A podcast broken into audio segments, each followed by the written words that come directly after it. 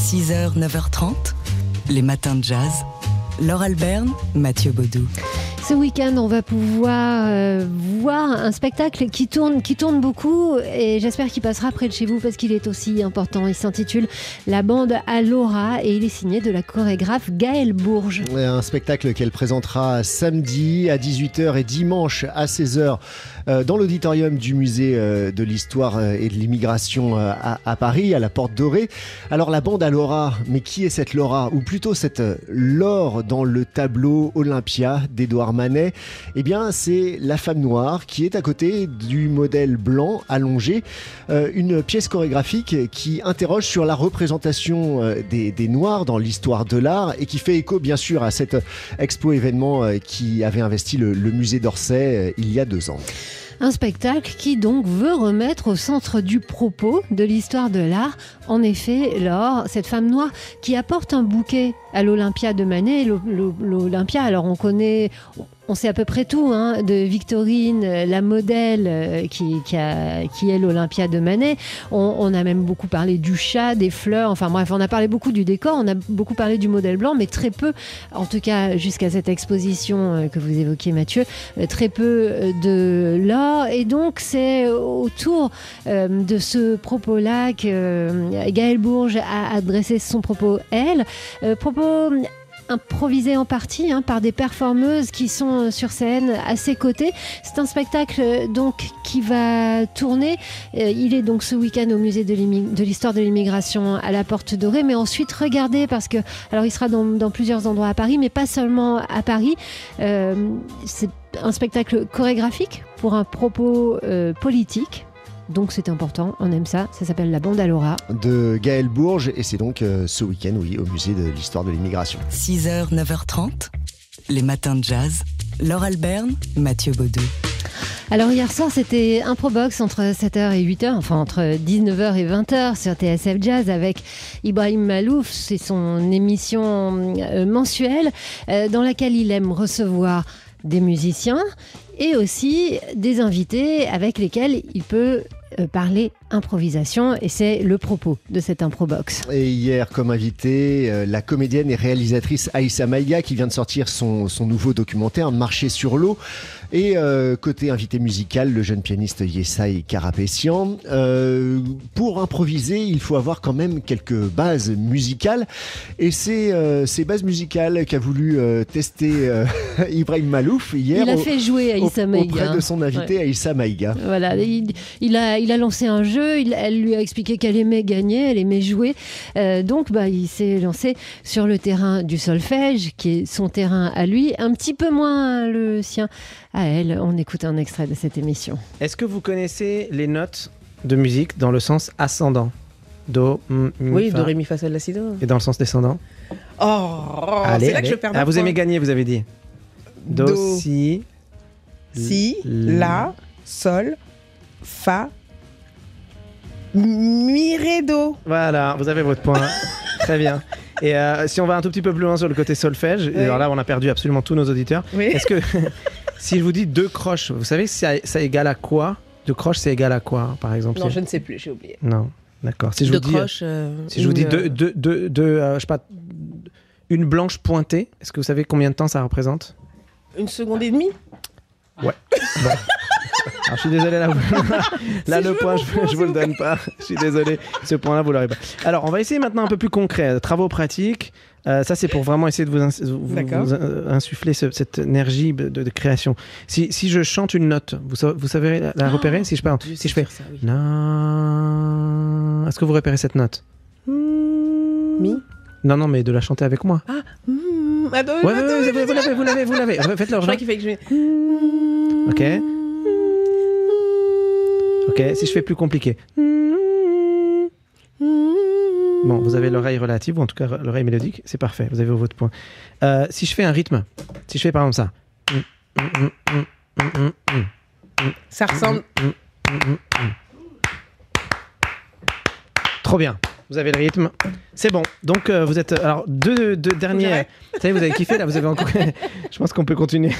Ah, on peut continuer, mais pour continuer, Bah, il faudra aller dans nos podcasts. Ouais, pour réécouter donc cette émission euh, Improbox d'hier soir euh, par Ibrahim Malouf avec donc Aïssa Maïga qui a le rythme et l'oreille euh, mélodique. Voilà, à voir si ça suffit hein, pour le- la suite du jeu, pour euh, obtenir 10 sur 10 euh, au, au jeu avec Ibrahim Malouf.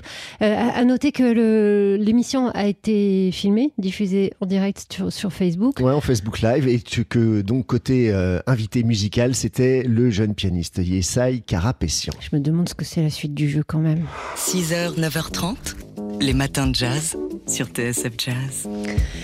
Et parlons littérature et littérature américaine. Une fois de plus, la romancière Joyce Maynard nous emmène avec brio dans son nouveau roman qui vient justement de recevoir le Grand Prix de la littérature américaine. Où vivaient les gens heureux, paru aux éditions Philippe Ray, un livre dans lequel elle dresse le portrait d'Éléanore, au- autrice et dessinatrice, qui fait de sa famille euh, une œuvre d'art avec une quête d'absolu, le bonheur de son mari et de ses trois enfants qu'elle installe dans une maison à la campagne, au cœur des traits hippies, années 70. Alors c'est le bonheur parfait, hein, ça marche, c'est vraiment un rêve, euh, cette maison, cette famille, jusqu'à ce que bah, ça arrive, le mariage euh, prenne l'eau et l'ensemble de la famille avec. Et là, Eleanor fait un choix, c'est un choix qui paraît terriblement injuste aux yeux du lecteur. Le choix du sacrifice pour préserver la joie de ses enfants, le croit-elle? On ne peut pas trop vous en dire plus euh, pour ne pas euh, gâcher votre plaisir de lecteur, mais on peut vous assurer que c'est un roman très bouleversant, toujours sobre, et pourtant à la, à la manière euh, toujours élégante aussi de Joss Maynard. Qu'on écoute tout de suite dans les matins. Most of my books, in one way or La plupart de mes livres sont d'une manière ou d'une autre des portraits de femmes. Mais la femme au centre de celui-ci, on la suit pendant 40 ans de sa vie. Donc je ne suis jamais allée aussi loin et aussi en profondeur dans l'histoire d'une femme. Une femme, une épouse, une mère, une femme qui n'est plus une épouse. Je suis mon personnage, Eleanor, à différents stades de sa vie. Et parce que j'ai écrit ce livre à l'âge que j'ai aujourd'hui, je suis aussi passée par ces étapes dans ma vie. Donc je considère ce livre comme le plus mûr de mes romans. Voilà, et c'est une, une vraie réussite, hein, ce roman qui nous a tapé dans l'œil et dans le cœur, comme euh, généralement avec tous les romans de Joyce Maynard. Alors elle va venir euh, la semaine prochaine euh, en France pour recevoir son Grand Prix de la littérature américaine. Notez qu'elle passera euh, le 25 novembre euh, à Paris pour, euh, pour rencontrer son public. Ce sera à la librairie L'Attrape-Cœur à Montmartre. Où vivaient les gens heureux, donc de Joyce Maynard, paru aux éditions Philippe Ray. Les matins de jazz. De l'œil à l'oreille. Comme tous les jeudis, on parle d'art dans les matins jazz avec Fabien Simode, rédacteur en chef du magazine D'Art L'œil.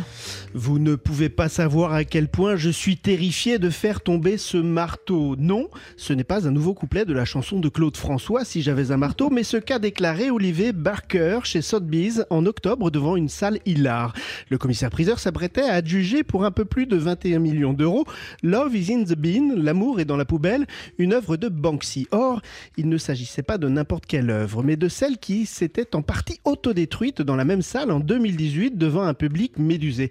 Nous en avions parlé hein, alors dans les matins de jazz. Un destructeur de documents caché dans le cadre avait en effet été déclenché au moment où le marteau tombait, détruisant en partie le dessin d'une jeune fille au ballon rouge, motif bien connu du street artiste. D'où la réaction d'Oliver Barker en 2018. Le dessin n'avait été adjugé qu'à un peu plus d'un million d'euros. Oui, ce qui signifie que sa valeur a grimpé de plus de 20 millions en trois ans. Euh, il n'y a pas meilleur placement. Dans cette action retentissante, Banksy voulait alors dénoncer la marchandisation du marché de l'art. C'est loupé puisque le dessin n'a été que partiellement détruit et qu'il repasse aujourd'hui aux enchères, enregistrant au passage le record de vente pour une œuvre de l'artiste britannique dont je rappelle que l'on ne connaît toujours pas l'identité. Mais alors depuis, une autre œuvre, euh, elle, était euh, bel et bien détruite, et pas par n'importe qui, hein, puisque c'est Christopher Walken qui l'a Oui, détruite. l'acteur oscarisé en 1978 pour sa performance dans Voyage au bout de l'enfer de Michael Cimino a en effet effacé une authentique fresque de Banksy pour les besoins de la série britannique The Outlaws. Dans un épisode diffusé récemment sur la BBC, Walken repeint sur l'un des célèbres rats de l'artiste sur un mur de Bristol d'où serait originaire, je le rappelle, Banksy.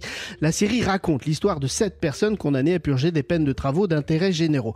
Combien aurait valu cette fresque si elle était passée sur le marché de l'art? Probablement de quoi financer un épisode supplémentaire de la série. Mais que l'on se rassure, il se dit que le facétieux artiste aurait peint la presque spécialement pour les besoins du tournage. Décidément, ce Banksy est toujours là où on ne l'attend pas. Les matins de jazz. De l'œil à l'oreille. On retrouve Fabien Simode, le rédacteur en chef du magazine D'Art L'œil. Oui, pour vous parler du marché du livre qui se porte bien. Selon un rapport du syndicat national de l'édition, les ventes ont augmenté de plus de 5% en 2019. La production éditoriale est quant à elle passée de 106 000 à 107 000 livres et les années 2020 euh, et 2021 semblent confirmer la tendance. Mieux, les confinements successifs ont vu les gens revenir au roman, à la poésie, aux essais, à la BD, mais pas aux livres d'art. Toujours selon le rapport du SNE, le segment art et beau livre ne représente que 2,6% des parts du marché, loin derrière la littérature, 21%, et euh, la jeunesse. Autant dire une goutte d'eau qui a tendance à s'évaporer puisque le segment livre de beaux-arts voit son chiffre d'affaires baisser de près de 13%.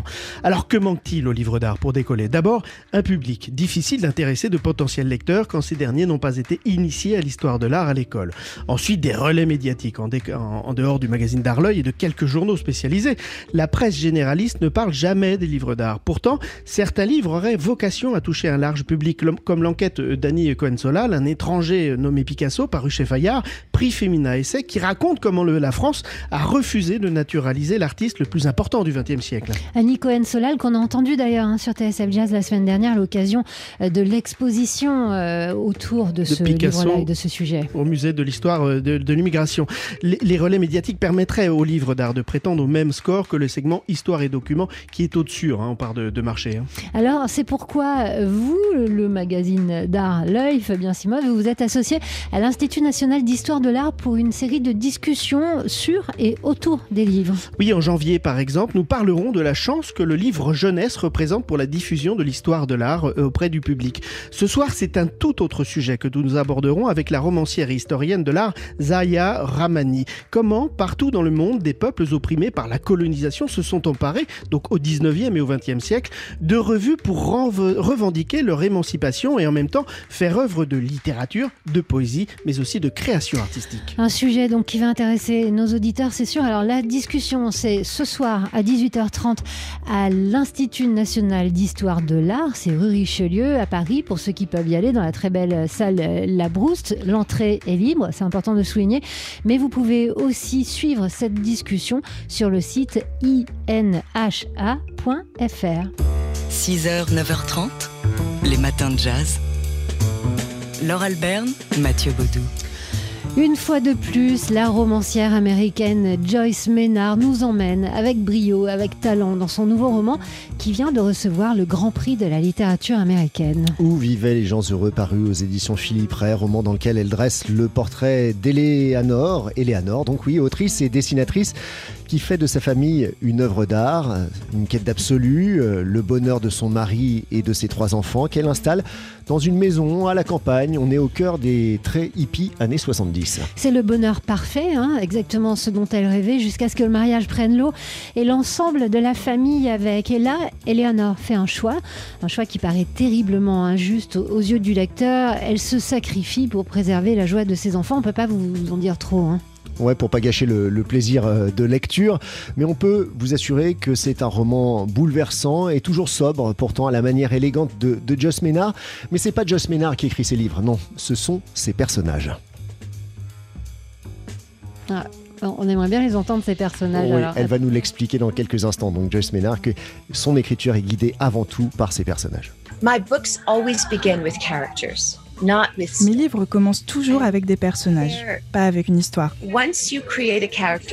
fois que vous créez les personnages, c'est un peu comme ce qui arrive quand on est parent. Vous donnez naissance à un enfant, d'abord vous subvenez à tous ses besoins, vous contrôlez tout, vous les portez, vous les nourrissez, vous les lavez. Puis les enfants ont leur propre idée de ce qu'ils doivent faire, où ils doivent aller, ce en quoi ils croient. Et c'est ce qui se passe dans mes romans. Je crée des personnages, bien sûr. Je mets dans leurs histoires certaines de mes propres expériences. Mais je les laisse aussi vivre sur la page. Je ne sais jamais comment va se terminer un livre. Ça, c'est fou. C'est vraiment le mystère de l'écriture. Donc, raconté ici par l'écrivaine américaine Joyce Maynard, qui viendra bah, déjà chercher son prix, euh, son grand prix de la littérature américaine la semaine prochaine à Paris.